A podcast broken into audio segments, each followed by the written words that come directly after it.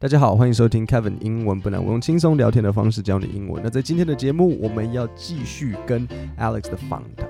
那在开始之前，我简单讲一下他们这些设备工程师和饭店之间的关系是什么，因为这算是今天的一个很大的主题。所以，假如说你是一个住在台北或者新竹的设备工程师，你是一个 equipment engineer，那你要去装机，如果你有印象的话，星期三的时候，Alex 跟你说装一台机器大概要多少时间？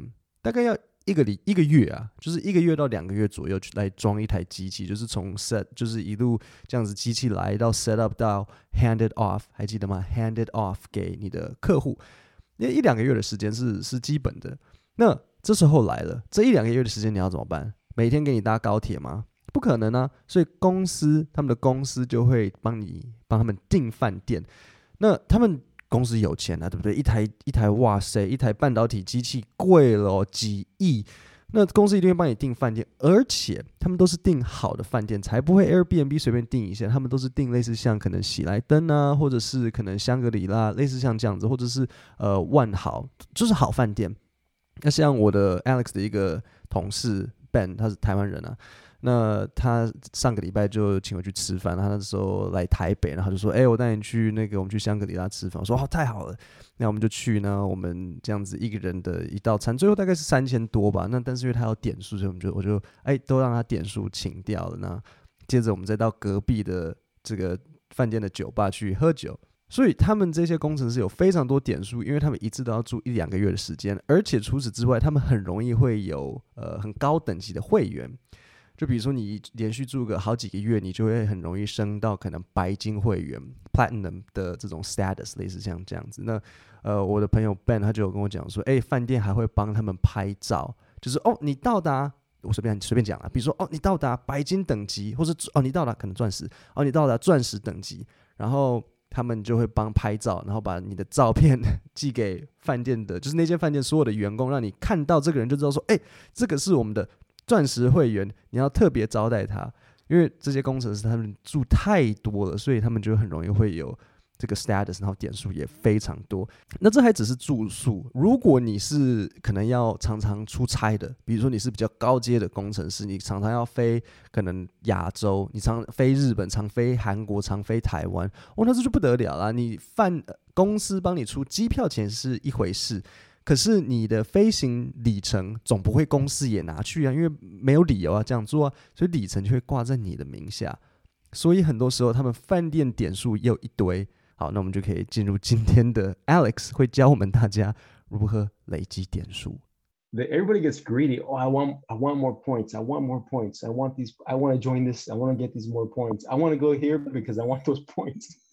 it's funny, right? um, and some people have like um, like for me i have a lifetime uh, status for marriott hotels which gives me um, basically like a free upgrade 好，OK，所以你这边就听到了嘛？Alex 就讲说，大家会容易 greedy，greedy 就是很贪心，就是想要 more points，I want these points。那呃，比如说像 Alex 他自己就说什么，他是 lifetime status，lifetime 终身的 终身的身份、终身地位、终身会员在哪里？在 Marriott Hotels，在万豪酒店。所以全世界的万豪酒店呢，它可以怎么样子？Alex 告诉我们，他们他他可以呃得到一个 free upgrade。I can upgrade from uh, like a cheap room to like a suite for free. Okay. And um, uh, and I, I can get free breakfast, which is cool, right? Yeah. If you go on vacation, if you can, if you have a strategy, okay, I'm gonna go on vacation three times a year, and then I'm gonna I'm going to pay low low dollars and get something high value. I'm, I'm going to get high CP, right? Yeah. this this membership is going to be high CP. Yeah. Um. 好嘛，所以我们这边就听到了它的这个 free upgrade 可以是怎么样呢？它可以直接从一个 cheap room upgrade 到一个 suite。好，什么是 suite 呢？S U I T E。我稍微查了一下，简单来说，suite 就是像一个有可能，比如说类似像一个小客厅的 饭店一般我们的饭店都是一个套房嘛，就只是一个 bathroom 跟一个 bed。可是如果你的这个饭店的房间稍微大一点，你可能还会有一个有一点点像小客厅、小交易区的。它不是只是睡觉跟床，它可能还有哎好几个沙发，然后另外还有这一个桌子，就是一个 suite。所以它 Alex 他就只要订一个 cheap room，然后就可以直接得到一个 suite，而且还可以有什么？还可以有一个 free breakfast。那 which is cool。就是如果你好好安排你的这个 vacation 的话，那呃，你可以得到像他讲的一样 high CP。Uh, Yeah, good question. like- I I, Yeah. I often hear you know people we, we often say CP. Is this something is this something uh, Americans use? no, just just Taiwan guys like me. 好，那所以这边我考你一下，请问外国人真的会说 high CP 吗？答案是，答案是不会啊，对不对？他们不会说 CP，这个是台湾人自己发明的。那如果英文不会说 high CP，那请问一下，到底应该要怎么讲呢？我们往下一段听听看。 Okay, okay. But what No, what, no, what is no. the equivalent of something that you'd say like high just high value? Um, you you just say it's worth it. Okay, okay. It's worth it, or it's um. Uh, you can say if you're like a real estate guy, it's you say, oh, that's that's fucking great ROI, Okay. return on investment. 好吗？所以你们这边就听到了， 外国人他们会说，就其实就很单纯，就可以说哦，this is worth it，OK，worth、it。那记得这个音我们会连在一起变 worth it，OK、然后或者是你可以直接讲说，哎，ROI 这个也会讲，呃，return on investment，OK，、这个就是 ROI。OK，好，下一段我们再听听看。 Yeah, but um, you know, everybody came to a point where you know some guys like I have like I think about I think I have a million points, million hotel points, Really? and I have and I have like equivalent of like four thousand dollars of credit card points for travel that I can use. But then other people I know they have like three million points, and but you know what? They've had three million points for the last ten years. They never use it. know? So it's it's kind of like you know what's the benefit? You know? 好，那所以在这边你就听到了，Alex 他就在讲说，其实他们这些工程师大家会遇到的一个问题是，大家都一直在累积点数，可是到到到最后，你也不知道你为什么在累积这个点数，因为你没有真的会去花。Alex 说他自己有几个，他自己有多少 points？他说他有大概 a million。A million hotel points，他有一百万的饭店点数，这个不知道是多久累积下来的。那他他说他有多少的信用卡点数？他说他有 equivalent of 多少，like four thousand，所以还有四千元的信用卡点数，他可以来 travel 使用。然后他还有认识的人，他说，but then other people I know they have like three million points。OK，three、million，然后他们他们过去十年都是 three million points，因为他们永远不会用到，因为就是 what's the benefit？OK，、他开始有点在想说，啊，我到底累积这些点数到底在干嘛？因为过去十年都是三万三百万点，因为你没有机会会去用，真的就是这样。 How many Um, how many points do you get? Like uh, I'm trying to know how long it takes Oh, to, okay. to get three million points. Like how Man, so um, it takes a long time actually, but um, different hotels offer different types of points based on how much the hotel costs. So if I stay at a like a two star hotel, a three star hotel in Taiwan, the cost of a hotel is like a hundred hundred dollars. U- US right? US. Yeah, US, Okay, US, yeah. And then um, you know, it's it's a it's a three star hotel only. So I'm only gonna get a small amount of points. But if I go to let's say um, Taipei and I'm I'm at a little bit like a, a lot better hotel that's a five star, but it, only the price of the room costs $150 and it's a five star. The cost of the hotel is still very low. It's so I won't get a lot of points. 好，所以这边呢，我们就开始在讨论说，诶，到底这个 points 是怎么一个累积法呢？所以 Alex 他这边就介绍了，他说，呃，如果是在台湾，比如说可能一间饭店两星、三星的饭店，OK，一个晚上一百块美金，这只会有一点点的 points，OK，small amount of points。可是呢，如果是住住在台北一个五星的房间、五星的饭店，然后一个房间一个晚上可能 OK 四百五呃四一百五十美金，大概可能四千五百台币。那这样子得到的 point 才是一样很低，因为这个房价并不是很高，就是以他们的这个行业来讲，他说并不是很高。OK，但是呢，在哪里可以累积很多点数？我们往下一段听。But if I if I go to Korea and I get I'm in a five star hotel that has um, you know that's cost about two hundred fifty dollars a night and it's five stars, and they offer double points or triple points if you stay longer than thirty days because you know those five companies they want they want all those five companies to go to that hotel, so they give them the triple points and they offer them perks, and all the greedy guys they'll say, "Hey, I want to go there." 好，那所以哪边可以累积到很多点数呢？就是 Korea。OK，他举个例，Korea 他就给很很多点数，因为 Korea 它很贵啊。比如说一个晚上房间是两百五十美金，这样是多少？七千五百块台币一个晚上就这样子，七千五台币，然后是一个五星饭店，而且这些饭店很聪明，他们会给就是 double points 或是 triple points。如果你搭，如果你留超过三十天，而且因为呢。呃，这个 Alex 说，他们这个业界有大概五个主要的公司都是在装这个设备。那这些饭店都会希望这些设备商的人，通通跑去那边住，因为每次很多时候是大家会一起过去。那他一次想要吸很多人过去，那所以就饭店会给你 triple 或是 double 或是 triple points。那这些 greedy guys 就会过去哦，我要这个很多点的。那所以 the Korea 韩国给给的 points 就给的很大方。好，那我们往下一段听听看。and so in, in that case for example if someone's if someone does uh, a trip of um, two months um, i think they can expect to get like a hundred maybe if they're lucky maybe a hundred thousand points but okay. um, if you do the same trip in taiwan maybe you get 20000 points okay so, so we're not huge we don't give out that many points. we don't give out that many points. We're stingy no. with the points. OK，所以这边我最后就听到了，如果是像一个 two month trip， 好，也许可能在韩国就可以得到个十百千万十万，呃，十万点，但是相较之下，在台湾，哎，可能就只有两万点。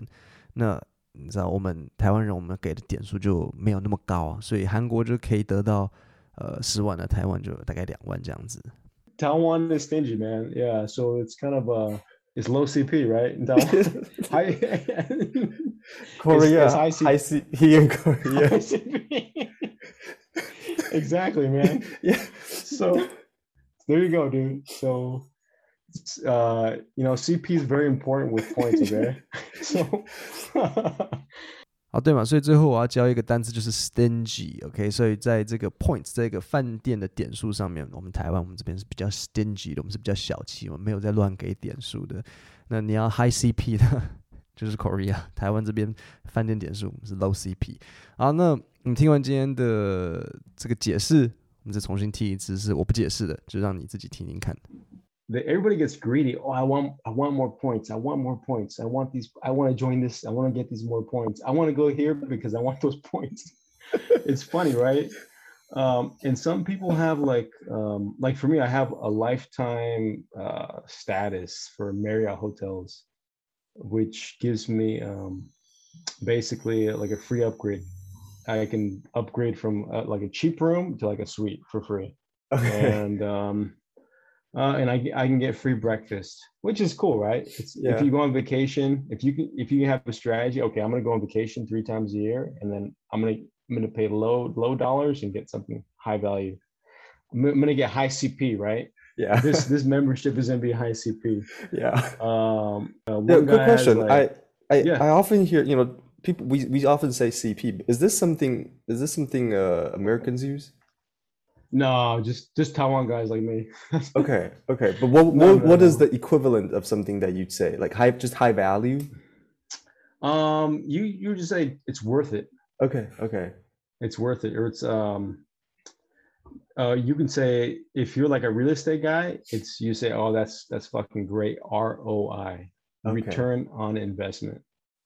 Okay. Yeah, but um, you know, everybody came to a point where you know some guys like I have like I think about I think I have a million points, million hotel points. Really? And I have and I have like equivalent of like four thousand dollars of credit card points for travel that I can use. But then other people I know they have like three million points. And but you know what? they've had three million points for the last 10 years they never use it know? So it's it's kind of like you know what's the benefit you know?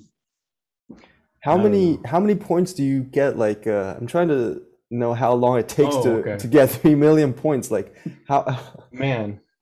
So um it takes a long time actually but um different hotels offer different types of points based on how much the hotel costs.